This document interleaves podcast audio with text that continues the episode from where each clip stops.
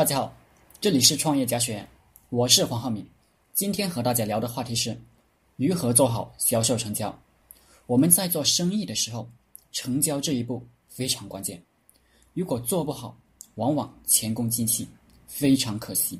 我大致总结了以下几种情况，大家灵活运用。第一种，选择性成交，比如对顾客说：“你到底觉得 A 产品还是 B 产品好？”如果他选择 A 产品好，那么你接下来只需要闭上嘴，盯着他选择。第二种，顾客一旦在考虑成交的时候，你就不要再继续推销你的产品了，不要再讲你的好处，你会因为话多而丢掉一个单子，但绝对不会因为聆听而失掉一桩生意。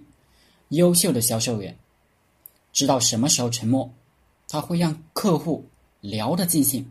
销售人员应该多观察人，把观察同事、家人、客户都当成一种习惯，要留意他们的话语、肢体语言流露出来的信号，以及脸部的表情变化。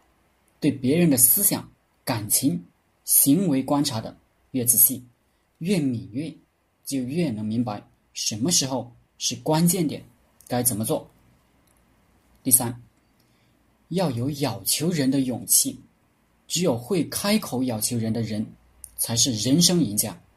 大多数人害怕失败与被拒绝，而不愿意开口要求自己想要的和需要的东西，经常用猜测、含蓄、暗示等各种方式，却不愿意冒险直接提出要求。